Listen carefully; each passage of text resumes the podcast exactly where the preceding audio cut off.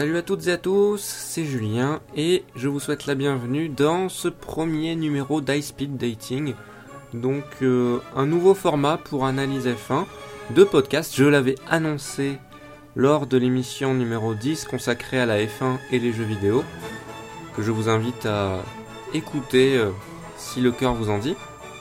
Et donc j'avais annoncé euh, deux nouveaux, de, nouvelles idées, de nouveaux projets, et parmi ces deux projets il y avait Banalise F1, qui n'est pas encore sorti, et High Speed Dating, dont je vous avais dit que la sortie serait euh, imminente, et en effet elle l'est.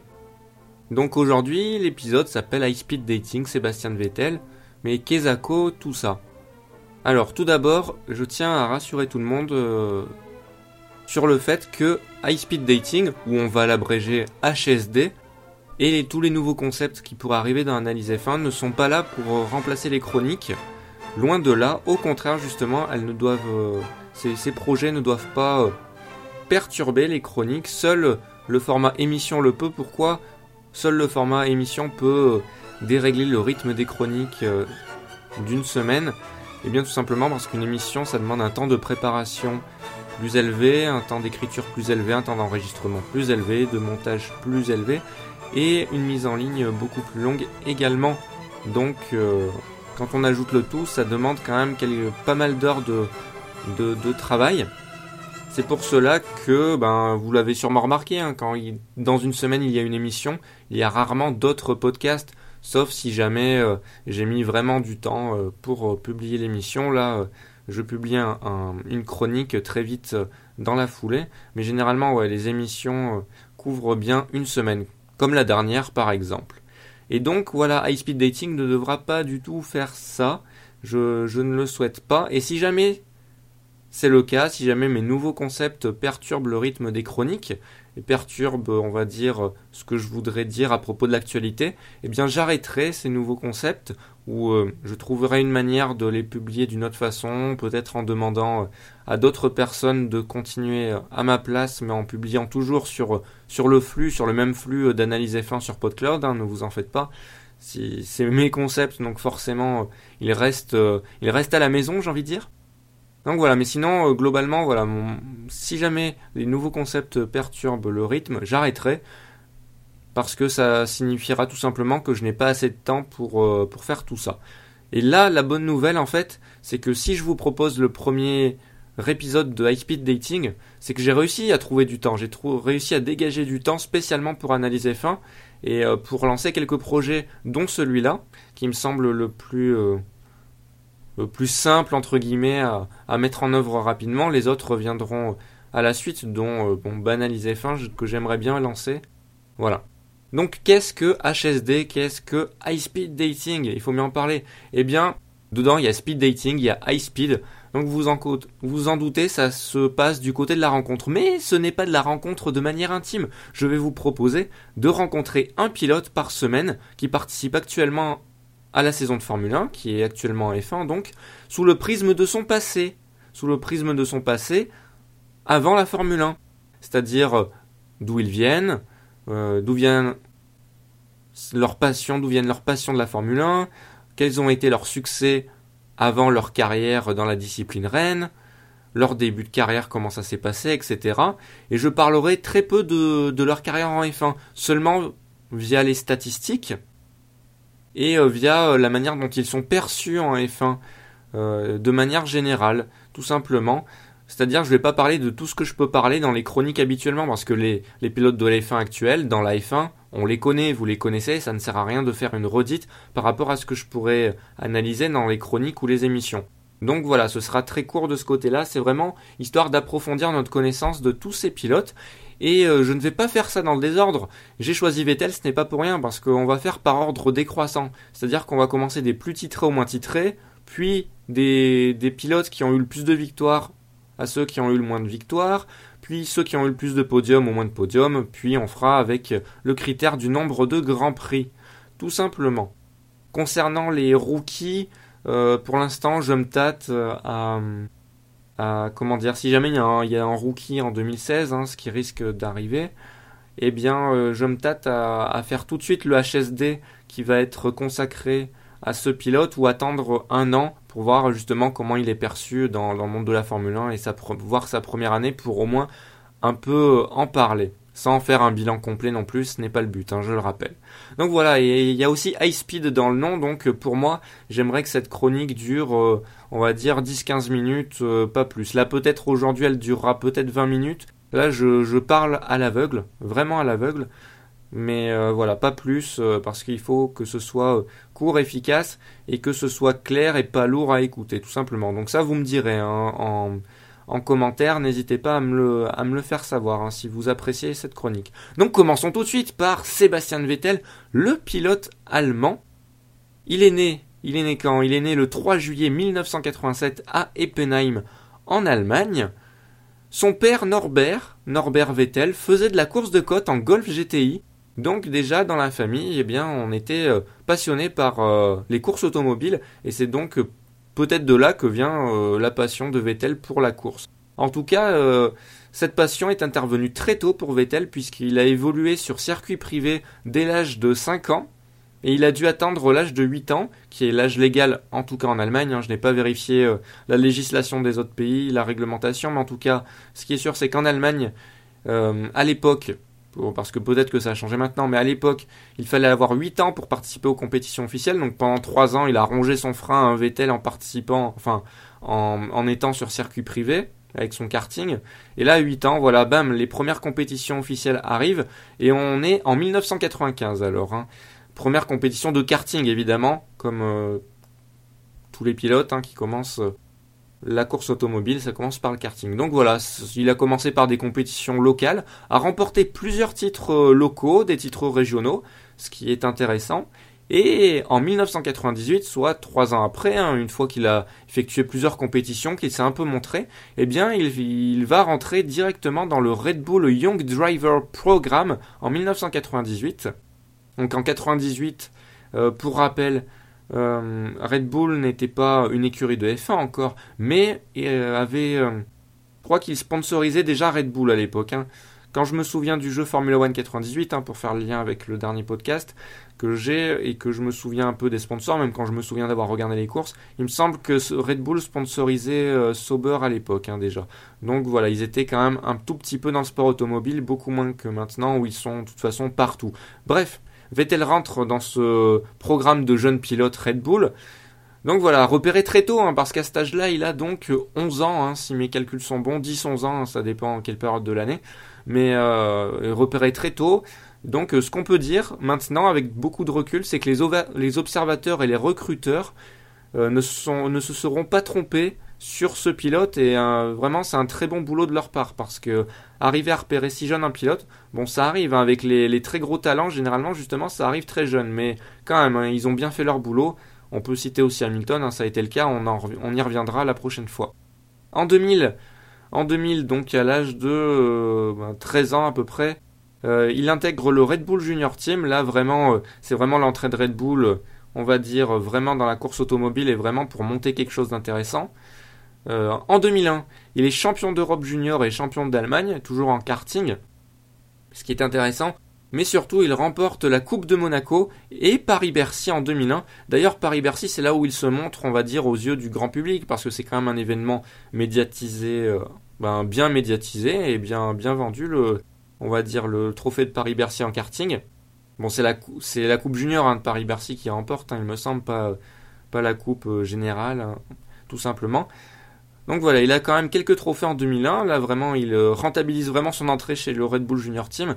Et il termine sixième du championnat ICA en 2002, qui est un championnat vraiment regroupant, euh, un gros championnat de karting regroupant beaucoup de spécialistes de karting hein, qui ne vont pas forcément plus haut. Et d'ailleurs, le championnat en 2002 avait été remporté par le Belge Jonathan Tonon, qui peut être inconnu de prime abord, mais en fait, quand on fait certaines recherches, on découvre que ce Belge, Jonathan Tonon, est en fait euh, aujourd'hui multiple champion du monde de karting. Et voilà, c'est un pur pilote de karting, euh, tout simplement. Donc ce championnat ICA avec euh, beaucoup de pilotes qui, qui feront juste de karting dans leur vie, eh bien Vettel avait fait sixième, ce qui est honorable, tout simplement. Et voilà, à l'issue de ces saisons 2001-2002, Vettel entre enfin en monoplace en 2003.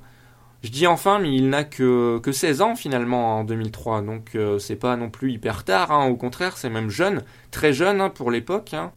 On le verra d'ailleurs avec ses, on va dire, ses records en F1. En 2003, Sébastien Vettel termine deuxième de la Formule, 2 de la Formule BMW ADAC pour sa première saison. Il termine derrière Maximilian Gotz, qui, pour l'anecdote, euh, n'a pas fait grand-chose ensuite jusqu'en 2014, donc assez récemment finalement, où euh, Gotts a été champion de la Blancpain Sprint Series, donc euh, la série Blancpain qui est quand même plutôt relativement, qui est, relativement réputée, oui. Et une autre anecdote, c'est que Adrian Sutil participait également cette année-là à la Formule BMW ADAC. En 2004, en 2004, c'est l'année qu'il a fait vraiment connaître de tous les observateurs les plus férus des catégories inférieures, puisqu'il termine, il remporte cette formule BMW ADAC.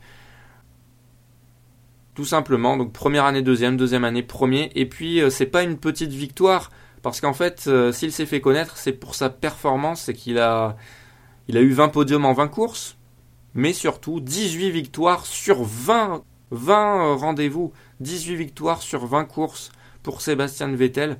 Donc euh, un carton plein énorme, une surdomination totale de la part du pilote allemand. C'est là vraiment qu'on a commencé à parler de lui, qui a eu les, euh, les, surnoms Baby Shumi et tout. Euh, c'est vraiment ce titre qu'il a fait connaître. Hein. Je m'en souviens, dès lors qu'il est entré en F1, on parlait de sa performance en Formule BMW et très peu de ce qui est venu après. Et pour cause, après, il n'a pas remporté de titre majeur ou de victoire majeure, même s'il a fait des bonnes performances. Une anecdote également intéressante, c'est que Sébastien Buemi participait également en 2004 à cette formule BMW ADAC. En 2005, Sébastien Vettel termine 5 des Formule 3 Euro Series.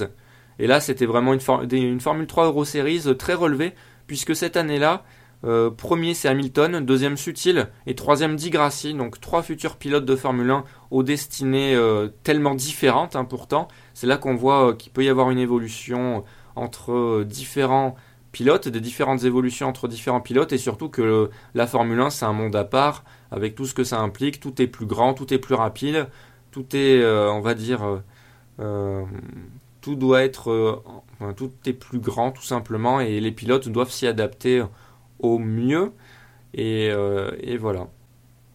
La performance de Vettel, voilà, elle peut sembler un peu faiblard, un peu, ben, même est-ce qu'elle vaut la peine d'être citée, mais voilà, il était dans une, dans une écurie qui ne semblait pas être un top team. En 2006, il fait mieux, il termine deuxième de ses Formule 3 Euro Series, derrière Paul Di Resta, son coéquipier. Donc voilà, là il a pu se mesurer un coéquipier, et Paul Di Resta termine devant Vettel, et oui. Paul Di Resta qui, en, Formule 1, était pressenti comme un grand espoir et qui finalement n'a pas fait grand chose, et qui, euh, ben, sa dernière année, alors que ça a été quand même une année très importante pour lui, eh bien il a fait quand même beaucoup d'erreurs, le pilote britannique, des erreurs qui lui ont coûté euh, sûrement son baquet. Enfin, c'était une des raisons en tout cas qui, lui auront coûté euh, son baquet. Mais voilà, il, peut se targuer d'avoir battu Vettel en étant dans la même écurie que lui en Formule 3 Euro Series, qui est quand même ben, une formule réputée. Hein. Quand je vous ai dit tout à l'heure qu'il y a Hamilton qui a participé, Hamilton, Vettel, euh, Sutil, Di Resta, enfin que des pilotes connus. En 2006, il y avait aussi ben, d'ailleurs Diego Van der Garde, euh, Kazuki Nakajima, Kamui Kobayashi, Sébastien Buemi, Romain Grosjean, Charlie Kimball. Charlie Kimball, vous ne le connaissez peut-être pas, mais il euh, participe en championnat IndyCar. Donc voilà, un championnat très réputé. Et deuxième, bah, il s'est quand même montré. Également en 2006, il a effectué trois courses en Formule Renault 3.5, trois courses comme ça, une petite pige. Et parmi ces trois courses, parmi cette pige, il a fait deux victoires. Donc voilà, ça montre quand même une très bonne adaptation de la part du pilote allemand. Euh, et c'est quand même une très bonne performance. Arriver dans une série comme ça et remporter deux victoires, c'est assez fort. Cette même année-là, c'est une grosse année quand même pour Vettel puisque c'est l'année où il les troisième pilotes Sauber en cours de saison de F1. Donc euh, le premier lien avec la F1 de la part de Vettel. C'est le début d'une grande histoire. En 2007, euh, toujours en Formule Renault 3.5, il ne fait pas toute la saison. Il fait 7 courses, il remporte une victoire et fait 4 podiums. Donc c'est plus qu'honorable, c'est très bien de la part de Vettel. Et en 2007, ben, c'est surtout marqué par son entrée vraiment en lice en F1. Là, euh, on quitte vraiment, euh, on quitte vraiment euh, l'avant F1 déjà. Et à l'âge de, de 20 ans, il me semble, si je me trompe pas, en 2007, il a, il a 20 ans, c'est bien ça, à peu près 19-20 ans. eh bien il entre en F1, il remplace Kubica au pied levé qui s'était blessé. Il le remplace le temps d'une course chez BMW Sauber. Et le temps d'une seule course, tel telle euh, sa performance en Formule Renault 3.5 avec une adaptation très rapide, eh bien en F1 pareil, première course, premier point, et il devient alors euh, à cette époque-là le plus jeune pilote à entrer dans les points Formule 1. Et puis après, ben vous la connaissez, c'est une ascension, une ascension fulgurante de la part de Vettel. Il est pris chez Toro Rosso, il euh, réalise le meilleur résultat de, de l'histoire de Toro Rosso, avec une première victoire l'année suivante à Monza très épique en 2008. Sa première victoire, c'était la première victoire également de Toro Rosso. Et en 2009, euh, ben déjà, il lutte devant un peu pour le titre hein, contre les Braun euh, Grand Prix avec sa Red Bull. Donc euh, pour sa première année en top team, c'était réussi avec des victoires également. Et puis après, voilà, ben, on, ne va pas redétailler ces quatre saisons qu'il a effectuées après. Il remporte tout simplement quatre titres de champion du monde, ce qui est énorme. Hein. C'est le pilote le plus titré en activité, il faut le rappeler. C'est pour ça que je fais ce HSD, ce premier HSD sur Vettel. Hein. je l'avais dit par ordre décroissant des titres, et Vettel en premier, ce n'est pas pour rien. En 2014, une année un peu marquante pour lui parce que c'est sa seule mauvaise année en F1.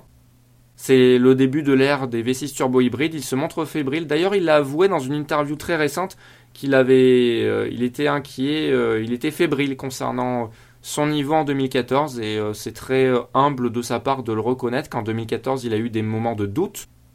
Ça c'est pour un pilote et puis exprimer ça c'est c'est quand même très bien, c'est très intéressant pour nous qui, qui lisons ce genre d'interview. Mais bref, il n'a pas su euh, s'adapter aux nouvelles monoplaces et a fait une très mauvaise saison, notamment la première partie de saison. Ensuite, la, deuxième moitié de saison était mieux, était un peu mieux. Et en 2015, en 2015 il quitte Red Bull après euh, beaucoup d'années de bons et loyaux services chez euh, que ce soit Toro Rosso ou Red Bull, pour rejoindre Ferrari, le défi Ferrari, l'écurie qui cristallise toutes les attentions de la majorité des pilotes. Et c'est un défi qui pour l'instant, il relève haut la main.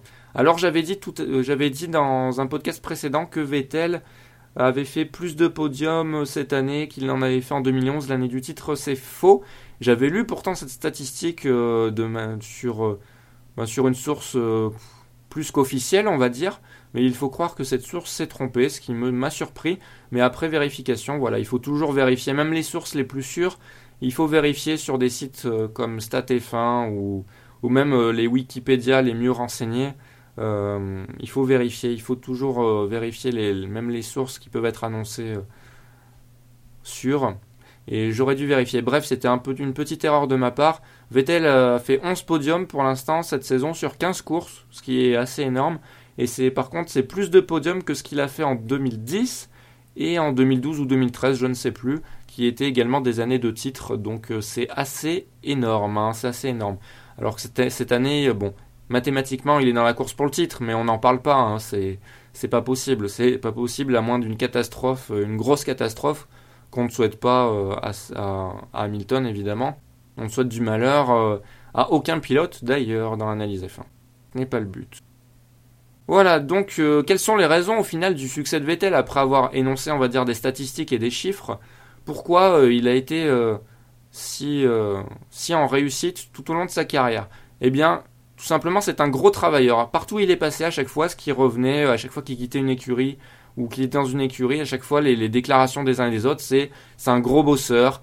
Euh, pour lui, c'est important d'être proche des mécaniciens, euh, même tellement proche que des fois, il vient les voir le soir quand ils bossent d'arrache-pied pour ben, tout simplement pour les motiver et pour voir ce qu'ils font, les aider, etc.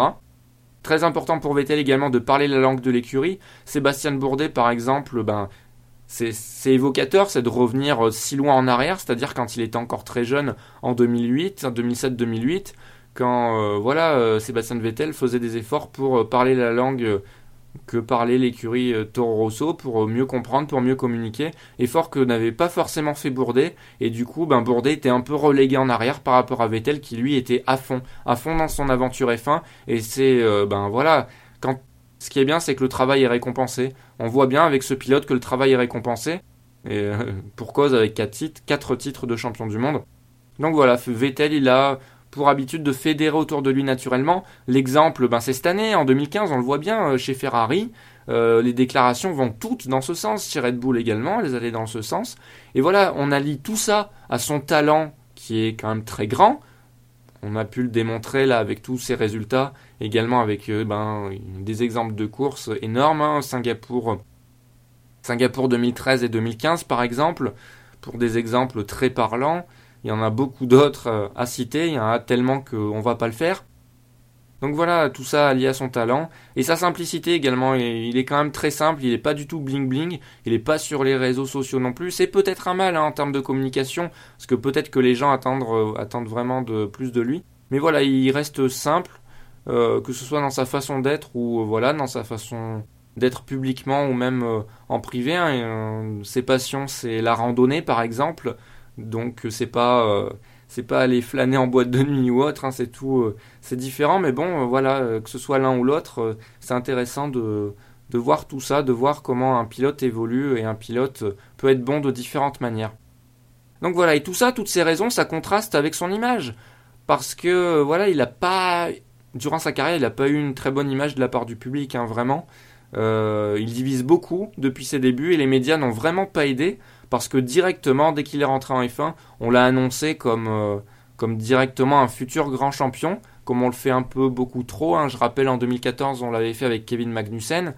Euh, en 2015, je ne sais pas avec qui on l'a fait, mais bon, on l'a fait avec beaucoup de pilotes qui finalement n'ont pas fait grand-chose, voire rien fait. Donc il faut faire vraiment attention avec ça. Les médias n'ont pas aidé, voilà, au début.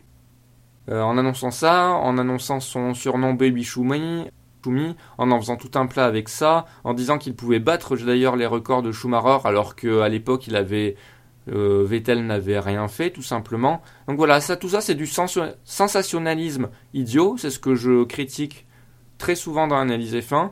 Et voilà, il y a le même phénomène dans le foot, hein, euh, dans les médias euh, du foot, qu'on retrouve, hein, je, je, cite des exemples régulièrement, je ne vais pas le refaire, et je l'avais dit dans un podcast récemment, n'hésitez pas à euh, aller réécouter, vous m'entendrez d'ailleurs euh, citer un exemple très parlant. Bref, avec tout ça, avec toute cette pression mise sur lui, ce qu'on va retenir, c'est qu'il a gardé la tête froide et que c'était pas facile parce qu'il était jeune. C'était, je crois, un des plus jeunes pilotes à entrer en Formule 1 à l'époque, voire le plus jeune. Donc euh, vraiment, il était bien encadré, comme souvent les pilotes de Formule 1 le sont d'ailleurs, très bien encadrés dans leur abord, dans leur abordage de la Formule 1. Donc, euh, tant mieux, tant mieux pour Vettel qui a pu avoir cette carrière qui n'est pas finie d'ailleurs. Hein. Ne parlons pas de sa carrière au passé. Mais le public, en revanche, pas tous heureusement, mais une grande partie du public quand même comparé aux autres champions du monde euh, au niveau de, l'opinion publique, a eu l'image d'un pilote à qui euh, on a donné ça, qui a eu une cuillère en argent dans la bouche, à qui c'était bah, c'était facile finalement d'avoir ces quatre titres et toutes ces victoires, qui n'auraient pas fait d'efforts pour euh, faire ça, alors que ce n'est pas le cas. Et voilà, et ça c'est les médias qui ont, qui ont fait en sorte, euh, ben, indirectement, indirectement évidemment, que, les gens aient cette idée-là de, de Vettel. Euh, par conséquent, ça a, ça a minimisé grandement ses qualités. Et même encore aujourd'hui, on a encore pas mal de gens qui doutent euh, de celle-ci, qui doutent par exemple de ses, euh, de ses performances quand il est dans le peloton, qui disent ah non mais un tel il est meilleur que lui quand il est dans le peloton, parce qu'en fait les statistiques de Vettel montrent que quand il a une pole position, il les convertit en victoire.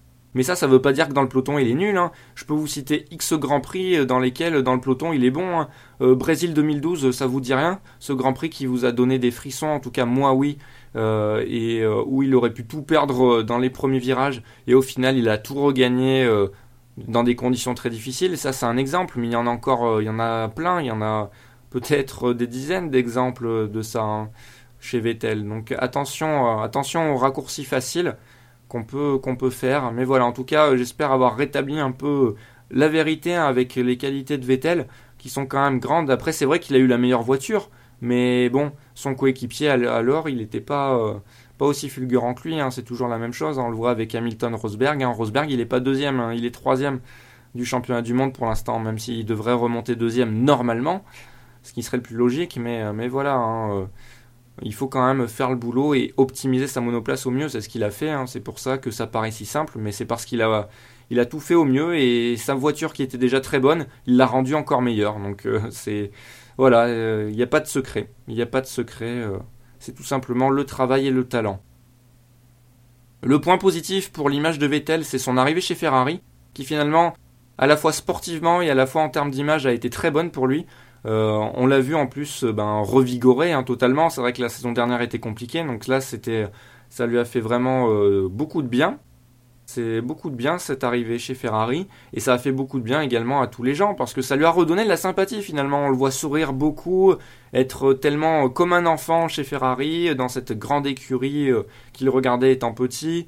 voilà et ça lui a redonné de la sympathie de la part de beaucoup de gens, surtout chez les supporters de Ferrari, il faut bien l'avouer mais les supporters de Ferrari représentent une grande partie des, on va dire des passionnés de F1 donc euh, c'est notable quand même. Et bon l'exemple c'est Monza. Monza où il euh, il était sifflé euh, pas plus tard je crois que l'année dernière ou il y a deux ans. Et cette saison il est acclamé mais vraiment comme jamais. Et pas qu'à Monza hein. sur pas mal de grands prix on le voit acclamé. Tout simplement parce que finalement c'est la domination Mercedes maintenant qui déplaît un peu aux gens. Et finalement quand on voit Vettel sur le podium ça donne du c'est frais pour les gens. Et du coup ils l'applaudissent en oubliant qu'ils ont pu le siffler avant. Donc voilà, c'est assez marrant quand même, c'est assez marrant ce paradoxe, on va dire, euh, de la part de, des, passionnés de F1, des, de certains fans. Mais voilà, ça montre que voilà, euh, ça montre que le, Vettel bashing était totalement inutile et euh, que voilà, il faut pas oublier son, talent. Il lui reste pas mal de saisons à faire à Vettel, mais pour l'instant, voici son palmarès. Donc voilà, je vais, le résumer très vite. 154 Grands Prix, c'est pas mal. Finalement, 10 saisons. 4 titres, 42 victoires, soit un peu plus euh, d'une course sur 4 passée sur la plus haute marge du podium. Beaucoup aimeraient avoir cette stat. 46 pole positions, donc euh, un peu plus aussi, euh, un peu plus d'une course sur 4 à passer en tête en pole position tout simplement, et un peu moins d'une course sur 3. 25 meilleurs tours en course, 77 podiums, hein, ça c'est la stat qui tue. On parle beaucoup des stats des, podiums de Vettel en F1 cette saison, ben 11 euh, podiums sur 15 Grands Prix. Et il a eu bien d'autres podiums euh, durant les années du titre et les autres années également. Et ça fait 77 podiums, donc une course sur deux en fait. C'est simple. Une course sur deux, pendant une course sur deux, il a été sur le podium dans sa carrière, une fois sur deux. C'est juste fou. Et je pense que voilà, beaucoup aimeraient avoir surtout cette stat, hein, ça c'est c'est vraiment cool hein, de passer euh, la moitié de son temps sur le podium en Formule 1. C'est pas mal. Et tout ça, ça représente 2614 tours en tête, soit 13 755 km en tête. Ça, c'est pour, les... pour vous donner un peu le tournis au niveau des statistiques de Vettel qui sont impressionnantes. Et eh bien c'était tout pour ce premier numéro de HSD. Le prochain sera consacré à Lewis Hamilton. Je pense qu'on se retrouve pour une chronique avant le prochain Grand Prix, mais si jamais malheureusement ce n'est pas le cas, eh bien, euh, bien tous ensemble ce week-end pour le Grand Prix à Austin, Texas, USA. Vivons notre passion. Ciao